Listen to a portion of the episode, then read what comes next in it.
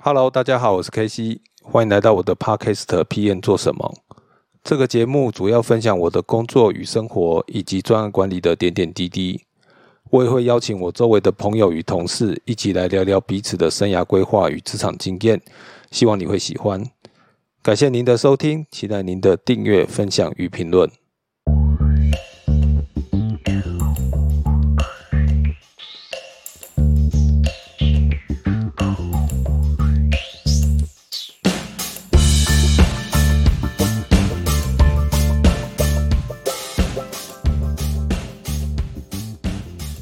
大家好，欢迎收听 PM 做什么，我是 KC。今天的主题呢是跟 HR 人力资源有关的话题哦。那我会把这个话题呢放在每个月的第一个周六的集数哦。那最主要就是针对这个呃人力资源做这部分呢，跟大家做一些呃专家的访谈哦，让大家能够多了解一下人力资源这一块呃的工作做什么，还有一些这个干苦。因为很多专案经理其实在这个做案子的时候，多多少少都会接触到一些跟人力资源有关的题目哦。但是呃，其实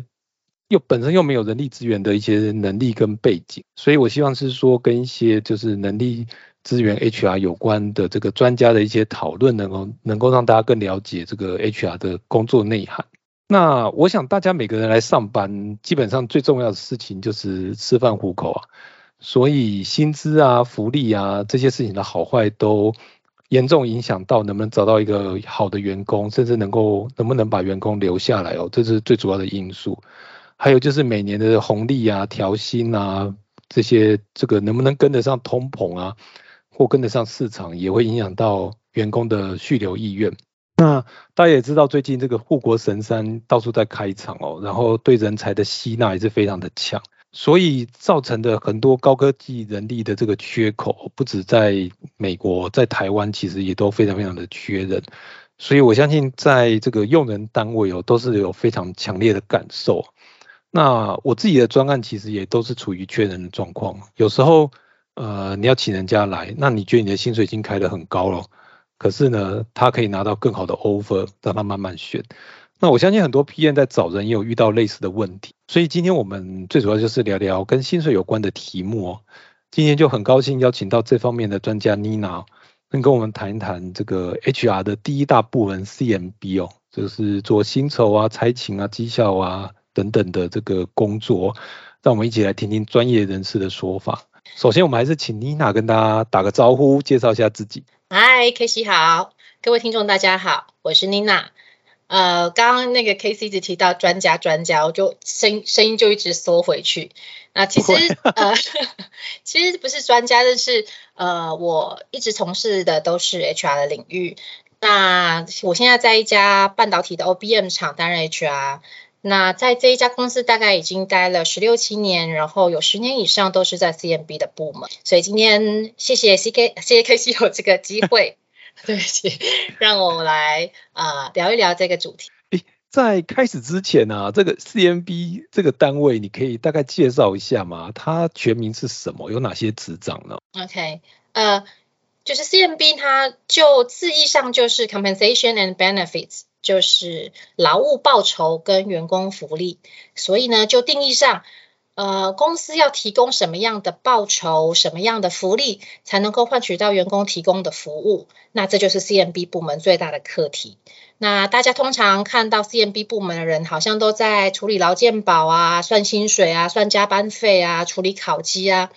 那感觉就是一个秘密很多的部门，那的确没有错。其实这些大家看到可能都是比较日常性、比较例行的事情，那还是有很多主题性的，像刚刚提到说，怎么样来设计这家公司的薪资报酬结构，呃，提供什么样子的福利给给各式各样不同工作的人，这才是在 CMB 里面工作最重要的一些精髓跟议题，这样子。你刚才其实有提到这个呃，就是薪资的结构啊这些事情，你可以大概聊聊这是一个什么样的东西吗？因为我们如果就我们这种领薪水的员工而言，就是哎发薪水、发奖金、发红利，可是这个什么叫做薪资结构？你可以跟大家聊一聊吗？嗯，好。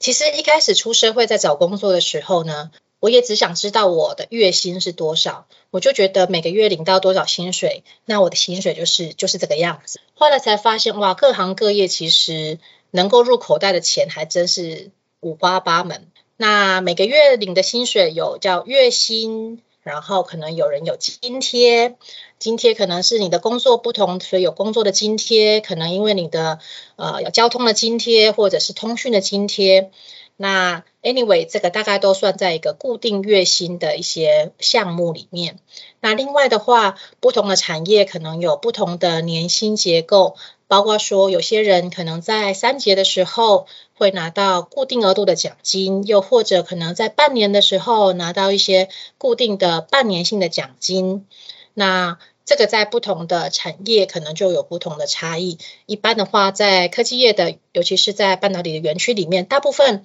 可能一年都会有一个呃保障十四个月，或者是大概固定十四个月这样子的一个呃固定的年薪结构。那另外的话，还会有一些变动性的奖金，也就是像我们呃法令规定的说，员工分红啦，就是你公司如果赚钱的话，你依法应该要提拨一些跟员工去做分享，还有一些可能是呃不定期的公司基于鼓励性啊，或者是基于一些获利分享的，呃跟大家跟员工这边分享的一些变动性奖金，所以整个总刮起来就会是你的年薪。那这边还没有提到说，可能有一些像。呃，股票啦、认股权啦，这一些可能额外的一些呃，也是算是报酬的部分。那当然，它的给予方式可能不直接是薪水，不是不直接是钱，可能是股票。那这也是一个部一部分的报酬方式。我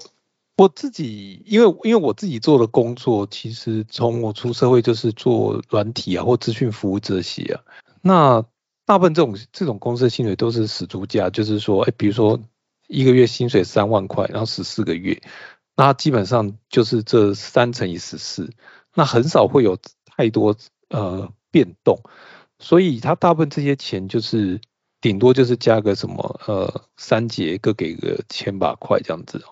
然后偶尔分红，但是就是很少。但是我知道好像就是在这个半导体厂啊。就是高科技产业这这这这新竹园区园区这一带，好像他的薪水就不是这样子，他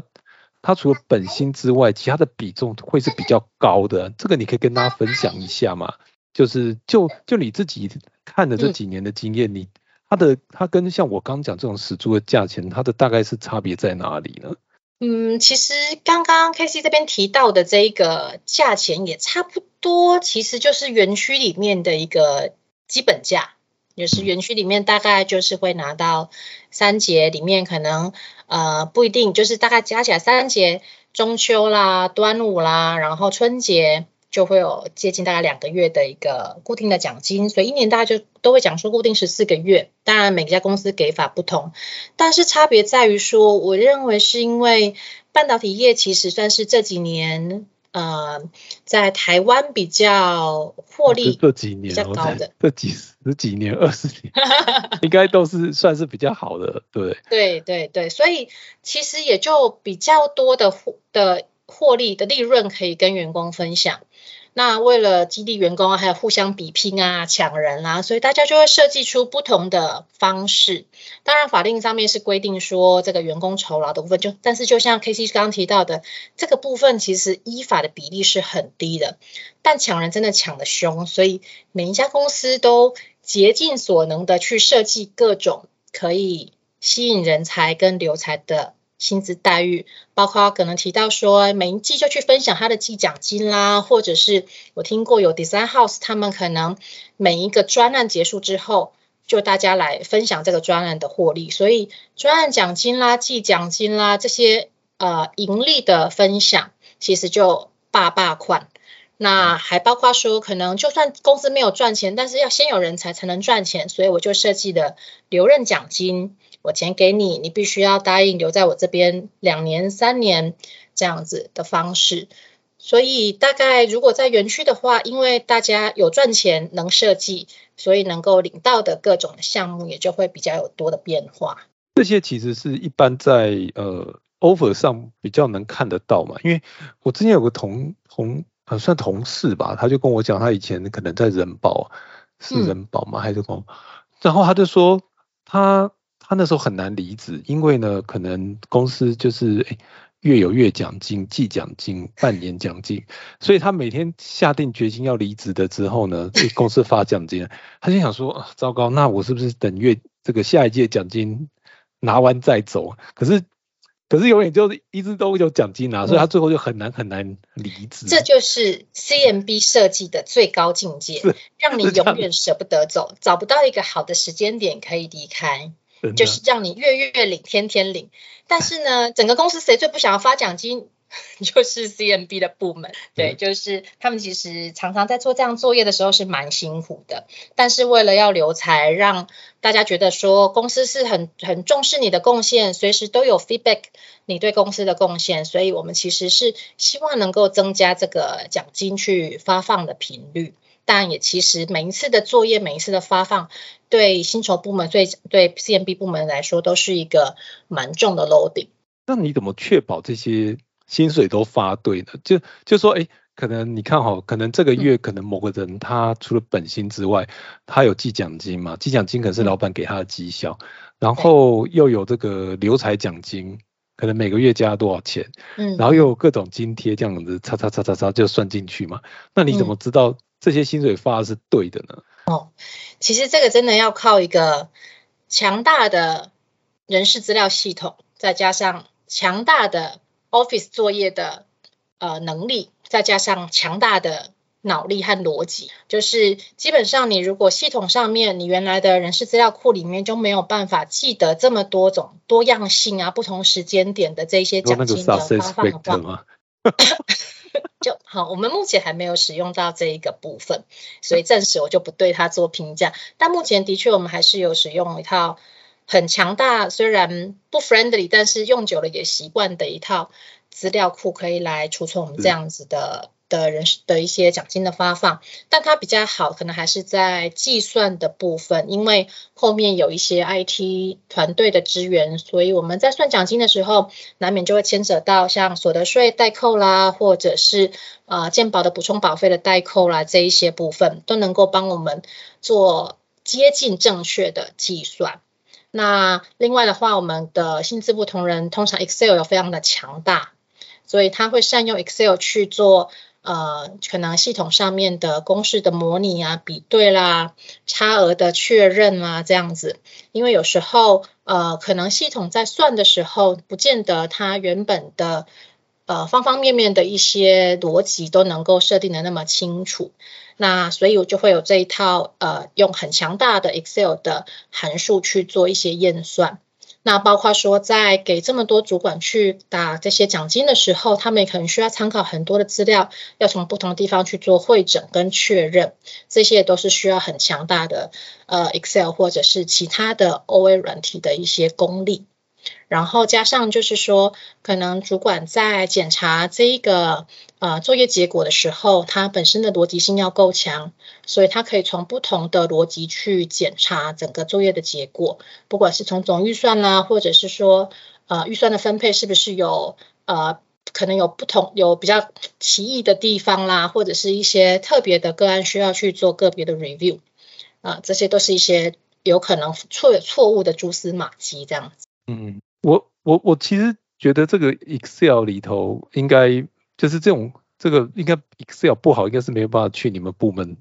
做做 CMB 有关的工作。我看如果因为你你要算这些年资，然后把它推算成奖金，然后算的密密麻麻的，然后还要验算，再跟系统比对，其实这应该不是这么容易的工作。所以，嗯，什么 People Table 啦，X。X look lookup 啊，V lookup 都要会 用，对，就是 VBA 还是要自己写这样。这个其实基本上不大容易在外面直接找到非常强大 Excel 的功力的人就进来做 CMB 部门的人，因为毕竟 CMB 部门在 Excel 上面只能算是一个工具，它最重要的一些知识或专业可能都还在于其他方面。那但是。不管你的 Excel 功力怎么样，只要你走出 CMB 部门，保证都很强。对，所以是可以在 CMB 部门里面去磨练 Excel 的功力。了解。那那我再先问题，其实也多人很会想知道这个薪水是怎么计算来的，就是就是这个这应该是续薪嘛，就是说，假设我今天去投了某某公司，那这个公司最后我我通常都会说，会被问说你希望薪水多少？那我可能就说。台湾大部分都会问你，你现在薪水多少，期望多少嘛？比如说我现在薪水三万、七万、五万，那最后这个薪水是怎么决定下来的呢？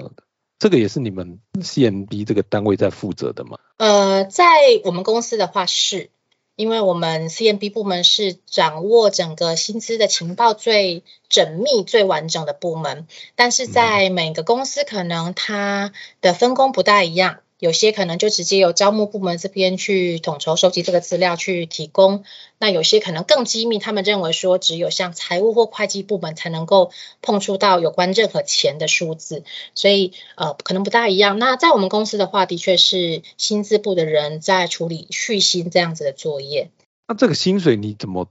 怎么确定这可能能不能给这个人这样的薪水呢？OK，其实，在续薪这件事情啊，就是在比口袋深度的一个过程，就是别人出得起什么，我们公司就说相较于护国神山这样子。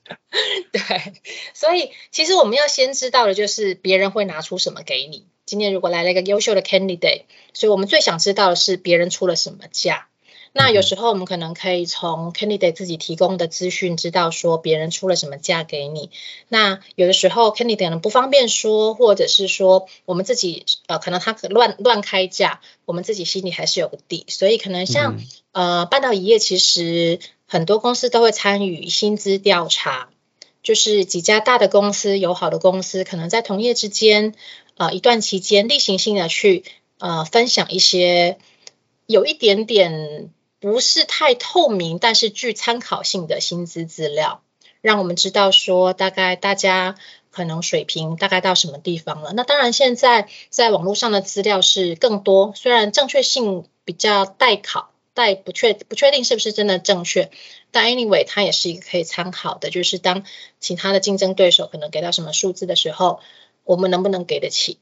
那这个时候就是先知道说别人的口袋深度。然后再回头看看，说我们公司是不是？呃，如果给大家都提供到这样的薪资水准的时候，对于整个营收啦、获利啦，带会带来什么样子的费用成本跟影响？这可能是薪资部门在制定全年的一个合序标准的时候会去考量的一个逻辑，就是比比外面人，看看自己。那当然，有时候呃，可能自己知道说，哎，今年赚的很好，奖金不管怎么样就会给的非常棒。那个时候我们根本不用细细的去计较那个月薪是多少嘛，因为我们知道奖金可以发的很。好，那 anyway 就是总括，现在大家其实，在市场上稍微有一点年资的人，可能不是单纯的在询问我月薪可以拿到多少，他会偷偷的问你说，我全年的待遇你会给我多少？所以呃，总括去衡量说这个月，因为月薪其实另外一个费用成本呢，会来自于说他的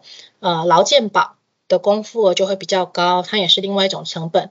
那所以，呃，在这个权衡之下，可能就会考虑说，我们要争取优秀人才的时候，我们是能够拿什么样子的全年待遇去跟外面做比拼，然后去决定出一个月薪大概设计在什么样子的水准，P 九零啦，或者是 P 九五啦，或者 P 七五啦，然后我们大概再加上我们的奖金，能够提供什么样的待遇，这样的一个设计。这个 P 九五这个你可以解释一下，这可能很多人听不懂。哦，是是是，不好意思。OK，我们大概会在市场上收集一些呃，就是 raw data，就是薪资的 raw data。那大部分呢，在没有一些考绩啦或表现啦这些的资讯之下，我们可能通常用呃学历、学经历来看待这一些 raw data 的分类，然后就看它的呃分位值，可能看大家可能在前百分之九十的人。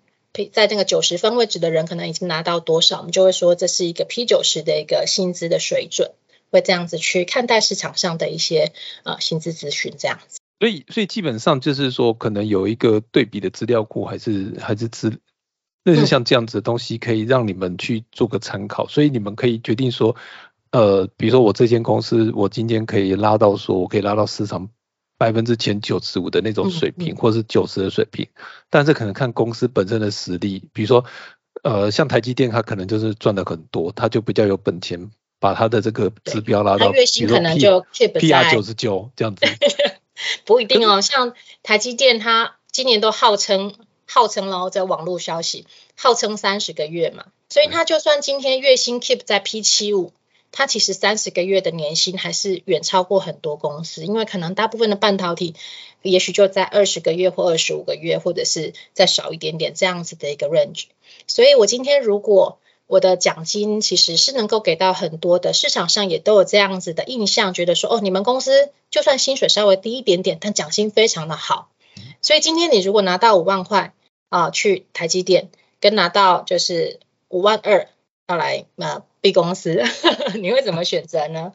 对，因为大家都知道台积可能就是奖金月数非常的多，所以就不会特别的去计较它的月薪是不是真的在在这个高的水位。但是这个这个这老实说，因为这这这有时候薪水是取舍的问题啊。但等一下可以聊聊这一块。对，我我可以我可以分享一个题目，就是我曾经去面试银行。嗯，然后呢，其实就会让我非常大困扰，就是我我真的是搞不清楚银行的薪水是多少，因为银行我就问说啊，这个薪水多少钱？他多少？他就跟你讲说，嗯，可能是呃两百万左右。好，那我就问说，那两百万是两百多少？他说我不能给你确定，他是他是说我可能给你十六到十八个薪月的薪水。那我说到底是十六还是十八呢？他说要看奖金。然后他也没告告诉我确定，然后我就很多问号，而且我知道银行好像也蛮特别的，它不会一，它是一次来的，它可能是在每年的，比如说好三月分红，它那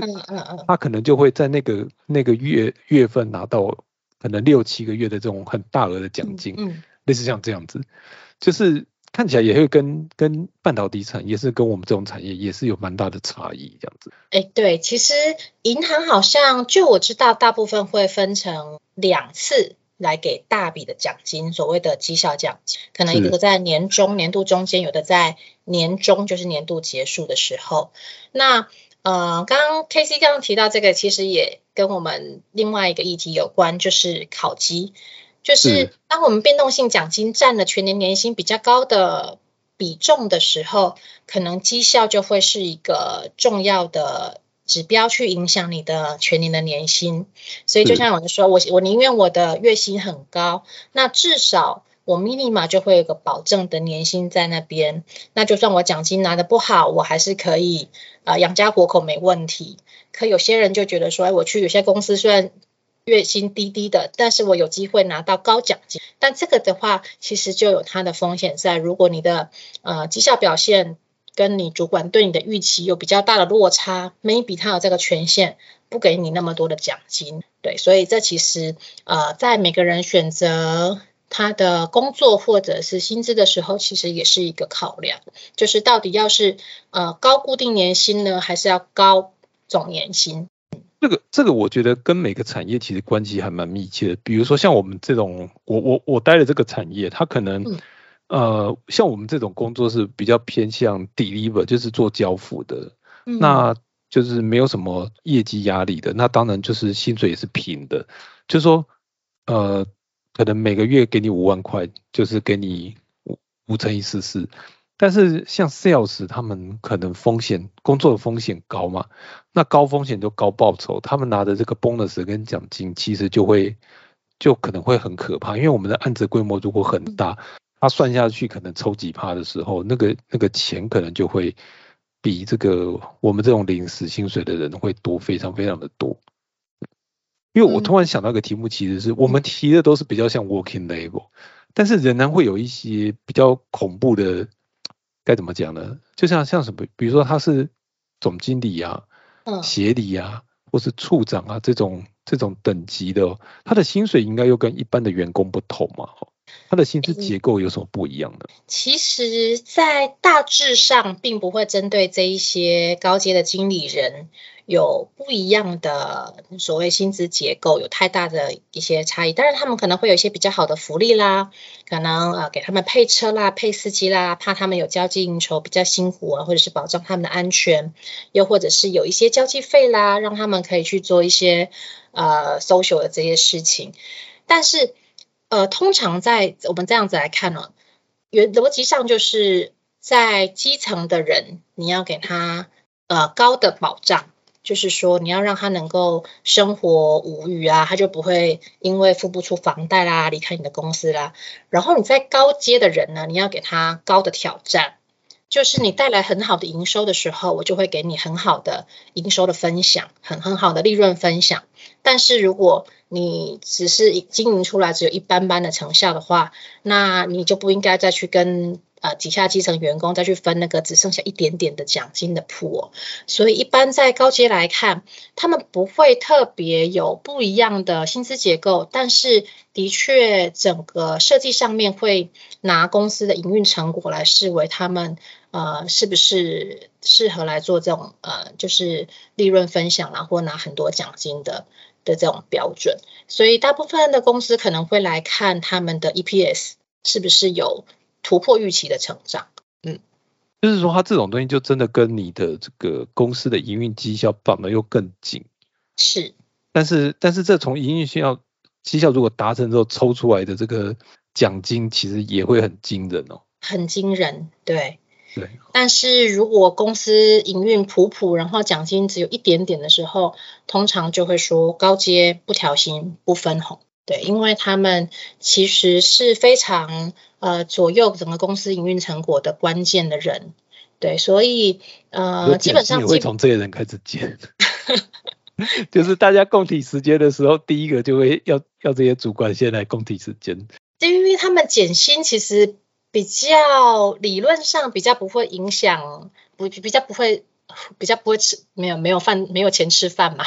但老实说，这也很难说啊。每个人在一定的薪资水准的时候，就会做他那个薪资水准的一些理财规划。所以其实当年在做这种无薪假的时候，高阶主管也是哇哇叫，他们也是有房贷要缴，然后有孩子要养，然后他的房贷房子又比我们大，孩子又比。喂，所以其实，在放无薪假的时候，他们是觉得非常的惨烈，这样子。就是，但是他们的存粮可能稍微多一点啊。但是，就是，但是因为你看那个薪水高，但是消费也高嘛，是成就是要养家的成本也高啊。就是，就是园区一般家庭跟园区贵族家庭可能还是有差别，这样子。就是 anyway，就是由奢入俭难嘛。是的，对对。对对，就是只要是从你口袋中拿出的一块钱，它都是很重要的一块钱，所以要拿走都是非常非常不容易的一件事。但但其实我们在台湾呢，应该大家其实都应该都是受到这种高工时啊、高工工作压力，尤其是我相信园区的人，其实受到的压力、承受压力都是蛮大的。可是大家其实有时候都会抱怨说，就是你拿香蕉就只能请得到猴子，那。那我相信这个有时候 HR 一定也很不服气的。其实有时候有时候当然说有时候你找了人，然后人没进来，他说这是给的薪水不够。那像 CMB 可能就会很被送，因为对，其实 CMB 压力很大。对，但是但是就是说，你怎么知道你给这个薪水是有竞争力的呢？这个这个要怎么去看得出来呢？就比如说今天有一个人来，那老板说这个人是这个这个。超级厉害的爱因斯坦在世，那当然你就说哦，他之前的薪水只能拿三万，可是他要五万，所以不予聘任。那最后这个人跑了，那老板就人家就说，你看我们就是 HR 让我们部门少了一个爱因斯坦。嗯，其实啊，就像我刚刚提到虚薪这件事情哦，有一点是。在拿自己的口袋深度在比别人口袋深度嘛？那当你自己本身口袋够深的时候，没什么好说的，你给多少我就加上去。我完全知道我的薪水有竞争力，因为我竞争得起。那但是有时候自己口袋深度就没有那么深的时候怎么办呢？可能就会针对一些所谓营收或获利的关键职缺去给弹性，就是我们只能确保说帮公司赚钱，帮公司能够。能够突破我们现在那个口袋困境的这一些职位，我们是不是应该要能够达到公司可能是市场上面 P 九零的水准或 P 九五的水准？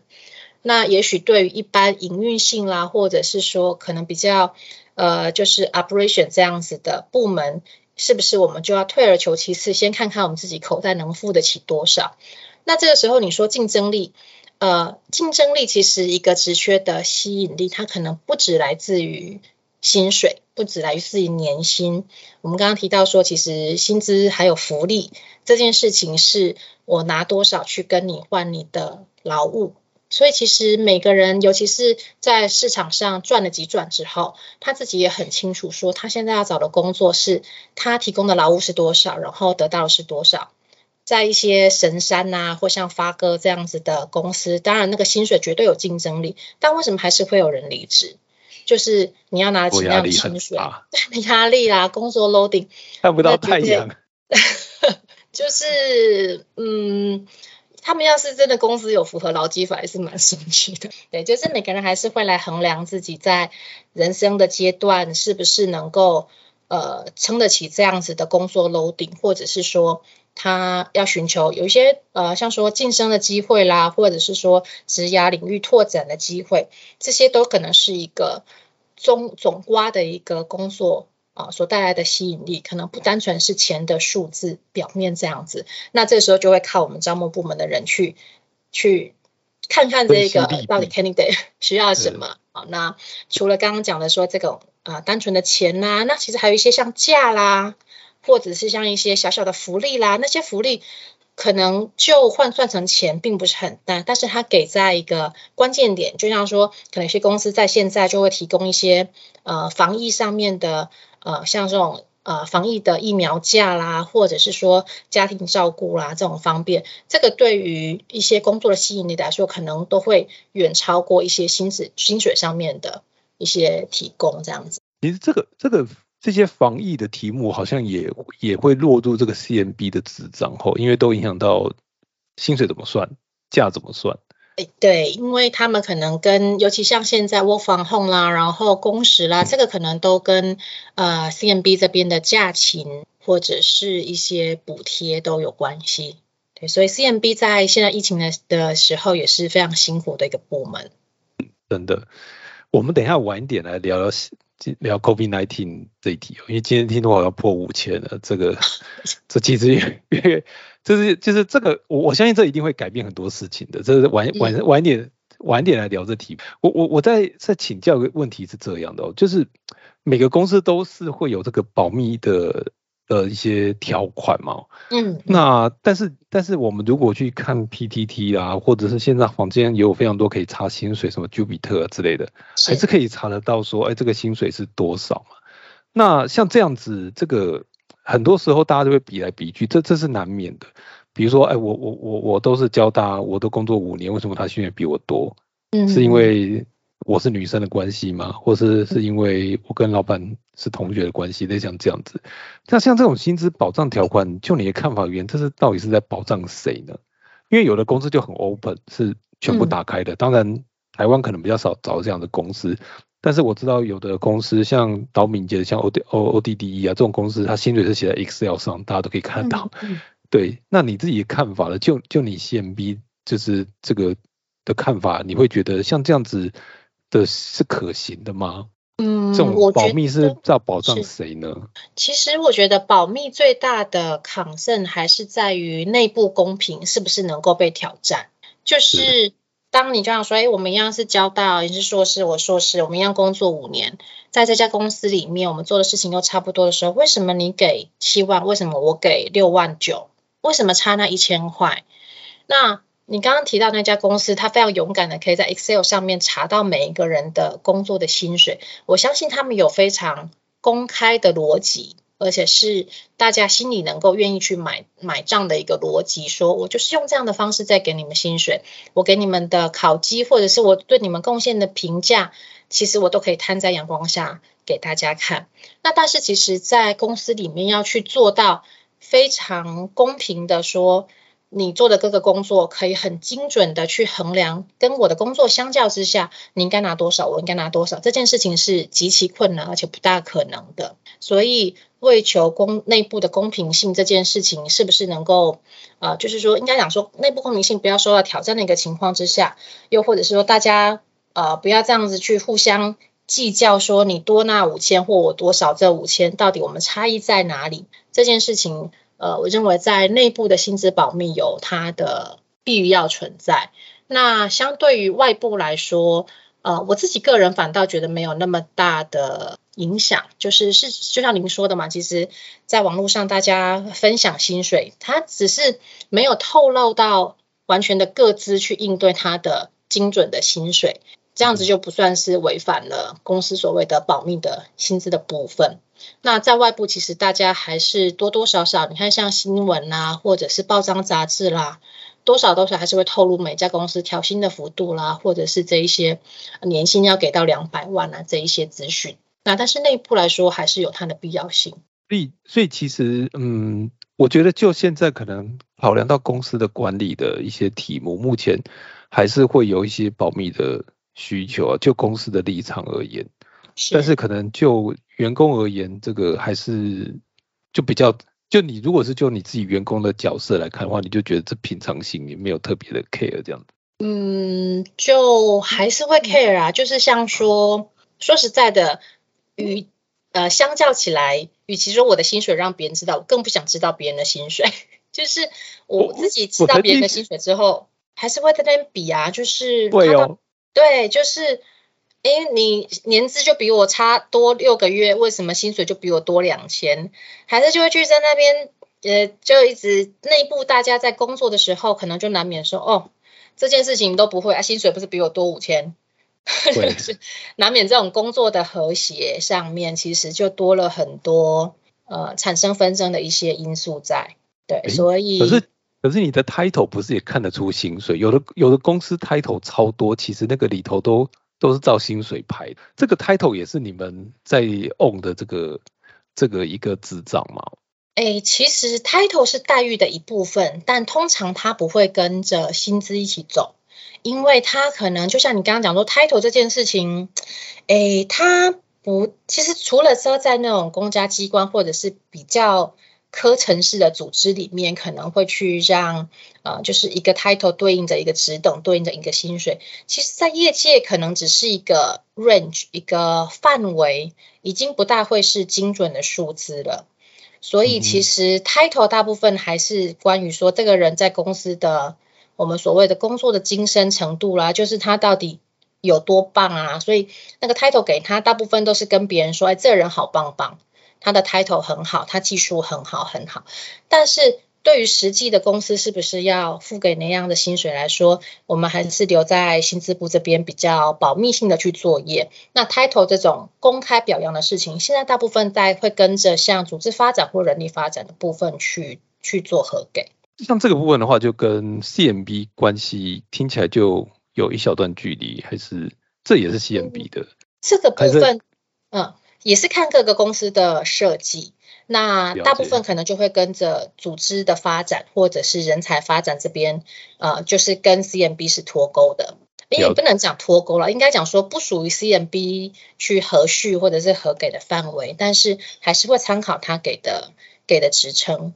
去考虑他的薪资范围。那我我知道 CMB 的。支张很大，我们没有办法谈得完啊。比如说像什么假啦这些，这什么退休，这个我们就有机会再聊。我现在想要问的，其实就是刚才其实有大概有提到，就是考绩，考绩其实跟调薪有关系嘛？哈，那我想问的是，考绩跟绩效管理是同样一件事情吗？嗯，其实绩效管理的目标可能更广泛一点，然后考绩的话，大部分就是最终就。决定出一个呃对组织的贡献啦，或者是说有时候组织可能对你什么要求，大家在一个表现上面的一个排序，那可能就会影响到后面的所谓的升迁啦，或者是呃福利啦，或者是调薪啊奖金这一些。所以绩效考核的目的可能最终会产出考绩，但是绩效考核可能对于整个内部的管理来说，有更更呃更深远的一个目的存在。那这种。考绩其实也有一些，其实更有公平性的题目，因为因为你知道这个公司好像有的公司是有权重的，就是就是说，哎，比如说一百个人里头只有三个人要拿甲等，然后多少能够拿优，然后都一定要挑出多少最后放到最后一个等级去。那像这样子，其实很多人就会就是基本上这就会大家还是会比较嘛，嗯，会觉得说我其实做的很努力，为什么？我拿的是丙等啊，可是我隔壁这个每天睡觉拿的是甲等，嗯那这个如何做到公平呢？这个让大家心服口服。嗯，其实我觉得考绩制度，我不管怎么样设计，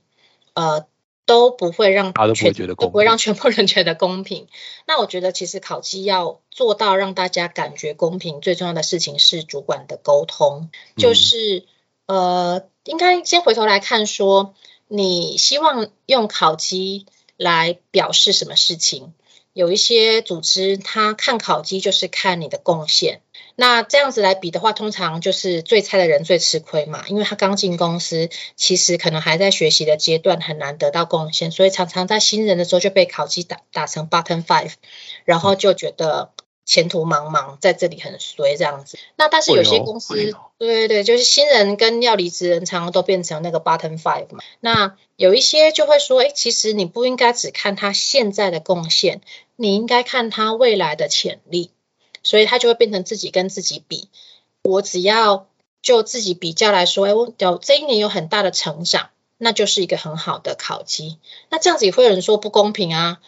我现在就已经好棒棒成这样子，你我还要怎么样子？还要怎么样子更棒？不容易。所以这样子反而说很有，好像贡献很大的人，可是他可能因为自我成长性比较偏低，就考绩没有那么好。所以其实要怎么说都不会公平。那最公平的方式就是主管他确定了这一个我要打考绩的标准，跟你们讲了，这就是我希望你们去行为的模式。不管是他设定的是你要对这个组织有贡献，或者是你要自己成长，或者是这两个因素里面你要有多少的权重，大家都讲清楚了，然后。组织里面的员工也是按照这样子的目标去去展现自己的行为，那最后得出来的考绩评比的时候，通常都是比较能够沟通的。那在一个充分沟通的情况之下，其实是比较能够感觉到呃所谓考绩的公平性。但是就制度面来说，我看到现在，我觉得没有一个制度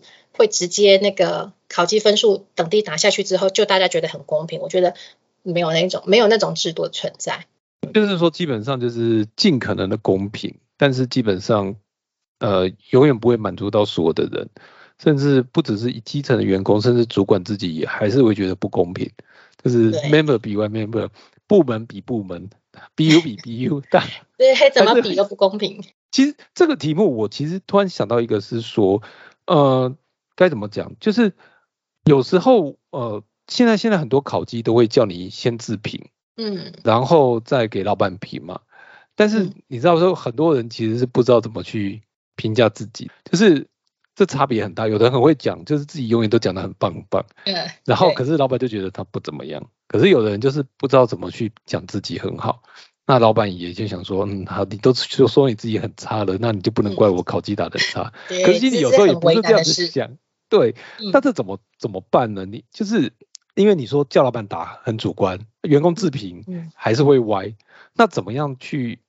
就是说让这种事情能够做到一个比较平等的状况呢？会这会怎么？你们会怎么做些努力去做这件事情其呢？实这件事情真的非常考验了主管在绩效管理的功力，也就是在一开始的目标设定。主管还是 CMB 用人主管啊，CMB 主管就是要教会所有的用人主管 变成很会很会做绩效管理的人，所以 CMB 的同仁其实非常非常兼具这个艰困的责责任，就是教会大家主管怎么去透过这样的系统。其实呃最最能够最最重要的就是一开始在做目标设定的时候，要能够有清楚的沟通。用人单位主管要确定你的同仁是了解跟清楚你要他达成的目标，而且知道怎么去做的，也知道做出来成果应该要怎么样子。如果双方都有共识的时候，那后面在做这个评价上面，应该会有比较相近的结果。因为通常我们在设这样子目标的时候，尽可能要让他可以去尽可能啊，但没有办法全部，尽可能让他去能够数量化、数字化。那这样子，大家在最后评比的结果是比较有机会达成共识的。那通常我们会发现说，呃，就是主就是主管跟员工的自评有大落差的时候，通常都是来自于前面这个老板到底要我做什么，要我做到什么样子，可能有不够对焦的一个想象，所以想象只要有偏差的话，后面的考绩出来绝对是啊，或自我自评跟主管的评价绝对是有大的落差。那其实我觉得，呃，我我这样听你讲，其实最重要的，其实这个题目就是 HR 做两件事，第一个就是定出几句，然后教大家怎么评，但是真正要打考绩的人，仍然还是我的直属主管。嗯，所以，所以，假如说这个这个你定的这些游戏规则再清楚，可是主管他的他可能跟员工没有办法好好的讲清楚，就是说我明明希望 A、B、C 是这个顺序做，可是员工感觉就是 B 很重要，所以他做了 B 做了 C，就是没有做 A，那最后主管给他打了一个叉，那员工当然会是会不服，可是这这件事情其实 HR 也不知道。你 A、B、C 这个大家评价是怎么样？仍然是以老板打出来的为主嘛？所以其实照我我照我这样听起来，其实真正影响这个考绩好坏、公不公平的人，也许不是 HR 能够能够琢磨太多的，反而是用人主管他能不能很清楚的把他的这个要直接的意志力贯贯彻在他自己的 member 底下这样子。其实通常考绩不会只有一个主管打。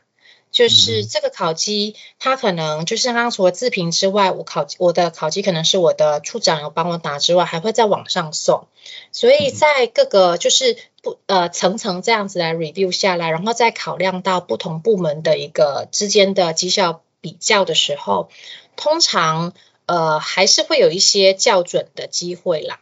但的确，你的直属主管对你的评价，尤其是当他对他所有的员工的排排名有讲出一套逻辑的时候，通常可能他对你的主观印象还是会是一个。呃，很主要的考核的因素。那当然，HR 可以去从员工自评跟主管给他的评价中间去看出，说哪一些员工对于主管的目标或设定目标，或者是考核的指导，其实是有比较大的落差的。那如果一个单位里面的落差都很大的话，显然这个主管可能在绩效呃管理上面是需要在做加强训练，或者是需要再做一些沟通。啊。我我们大概谈到了这个薪水，也谈了一下调调薪啊、绩效这个题目。但因为我们时间关系，没有办法谈得很深啊。如果观众有兴趣，欢迎留言，我们可以找妮娜再好好的谈这一题。好，我我们现在谈一个题目，其实就是 COVID-19 的题目了。这个跟财经也有一些关系哦。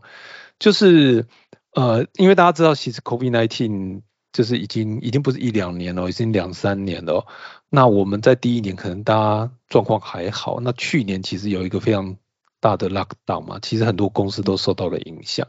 那这种混合办公啊，work from home 啊，其实就从原来的可能只是一个备案，就变成一个可能会变成一个常态。那你可不可以聊一聊，就是说，呃，像因应这种 COVID-19 啊，对对 CMB 这个单位啊，造成了哪些影响呢？你如何去去做一些改变来适应它呢？嗯，其实 CMB 部门在 HR 里面有有特别担当一个方选，就是守法的角色，就是其实有很在劳基法上面的很多的规定都是跟呃有没有。准时的付员工钱啦，然后工时有没有超时啦？所以呃，劳基法上面规定好多东西，大概都是跟 CMB 部门有关。所以一旦我们现在工作环境有了变动的时候，CMB 部门就会先去 review，我们应该要怎么样去调整我们整个的制度。才能够符合法令，然后让我们实际呃需要运作的一个工作方式能够实行下去。所以像现在疫情的情况之下，像我们公司也已经分流轮流居家办公。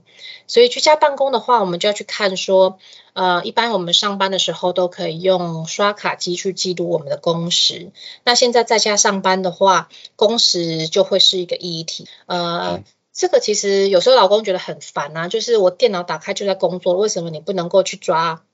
我在工作的时间？或者是说，当然有一些是技术问题，有些是认定的问题。那 anyway，呃，劳动基准法的三十条还是规定雇主应该要去呃备置这个劳工的出勤记录，所以我们还是要想办法在这个工。就是同仁没有办法进公司刷卡，然后留下这个出勤记录的时候，要怎么样能够记录他的时间？所以通常会需要很多像 IT 部门这样子高科技的来呃协助我们完成所有所有这个依法还是必须要去留存的一些记录。那可能像这是一个公时的议题，然后像刚刚可能有提到说，那如果我要打考绩的时候，我好久没有看到我的下属了，我到底怎么样知道他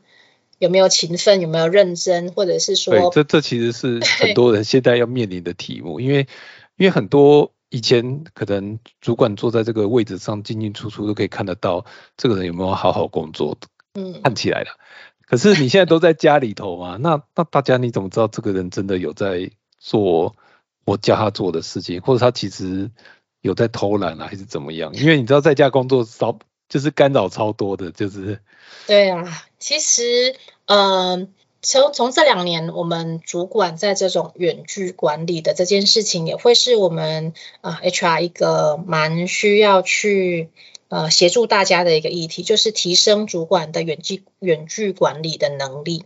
那当你眼就是你的员工没有在你眼皮子底下的时候，除了他做的怎么样，有没有认真，更重要的是说，主管其实他除了管理绩效，他也有一个 coaching 的角色。那你没有跟你的同仁在同一个办公室里面的时候，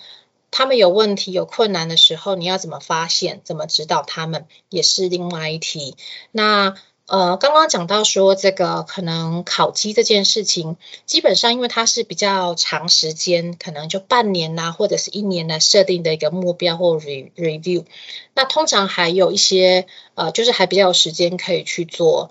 呃，检查啦、考核啦、沟通啦，不管是用 email 或者是用线上会议的方式或电话的方式去看到一些工作成效，大部分工作成效还是会以一个呃成果，不管是销售额啦，还是说 email 提出的一些成果来来论嘛。但是真的在远距上面，可能一些及时的问题又会是。呃，现在真正在在主管在管理上面，另外一个比较头痛的一个，或者是说需要去提升的一个管理技能。所以，所以这可能还是我我觉得回归上跟这个管理本身也有一些关系。但是还有一些其实是呃，怎么讲呢？就是说我我觉得刚才其实有讲到一个，就是考呃打卡这个题目，嗯，就是就是现在你们的打卡可能像。呃，像因为我们这个产业跟还是有点差别了，所以像我们这个产业可能没有什么打卡的题目，但是像制造业好像，嗯，就是就是相关单位好像是管的比较比较严的。对，像这这种这种要怎么怎么做？就像你讲的，可能就是有一个工具或是什么东西，对，呃，去记录这个时间给他。嗯，其实基本上只要是在台湾担任劳工，大概。呃，或者是在台湾担任雇主，其实都会有这个保存劳工的出勤记录的议题了。那当然就是看主管机关，可能都会针对一些呃，可能有弱势劳工啦，或者是说呃，可能比较容易犯法的一些单位去做稽核嘛。那比较小的单位可能不会被稽查到，或者不是他们稽查的目标。那其实像半导体业，因为呃有工厂，然后呃这一些。有一些公司可能超时的问题也比较多，所以经常都会是劳动劳动检查单位喜欢去查拜访的一些公司。那所以其实我们是非常 care 我们是不是能够符合法令的留存这一些记录。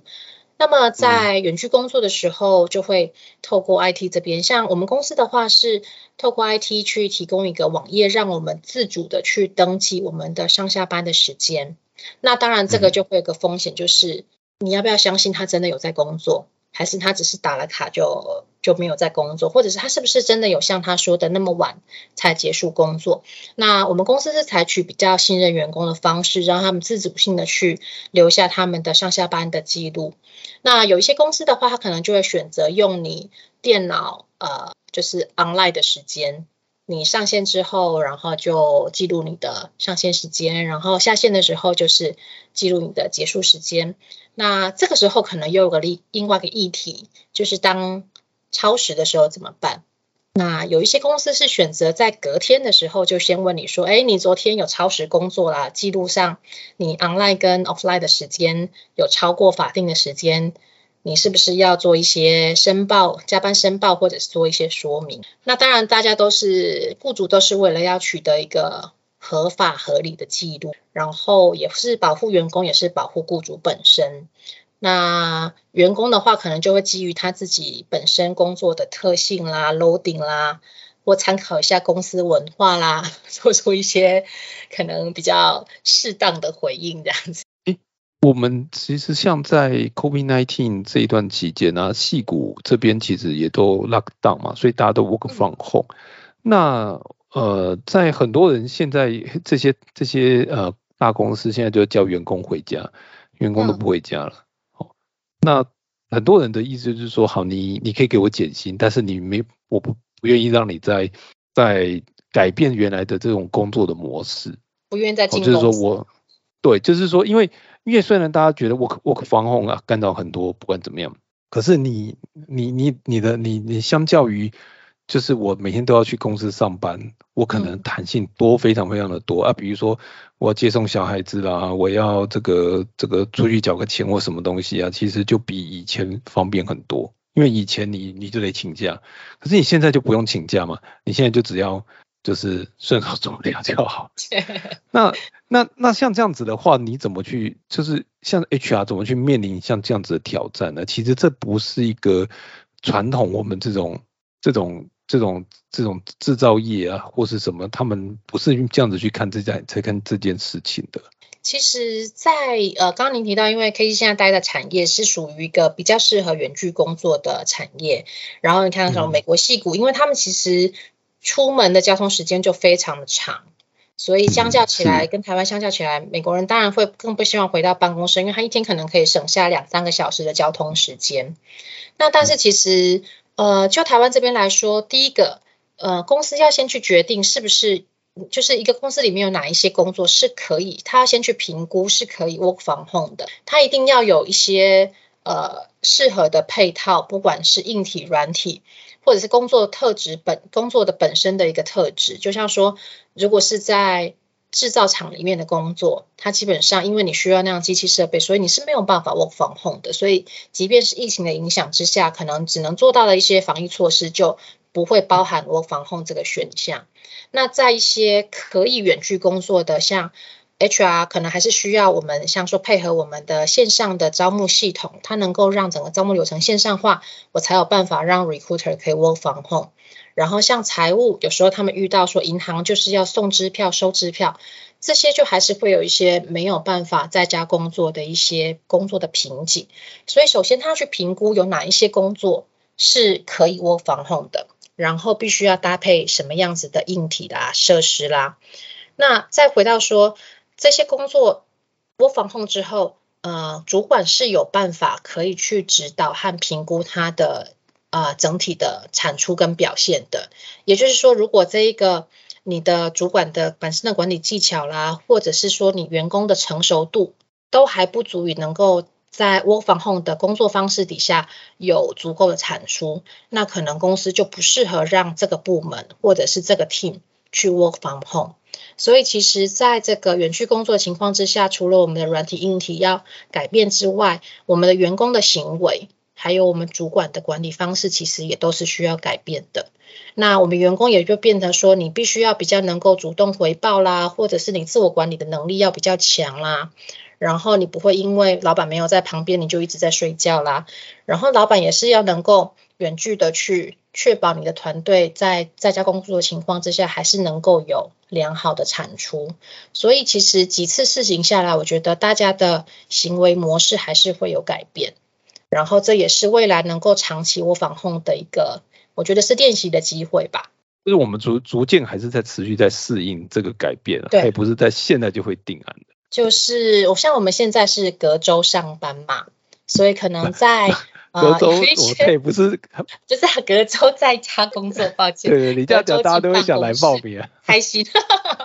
没有啦，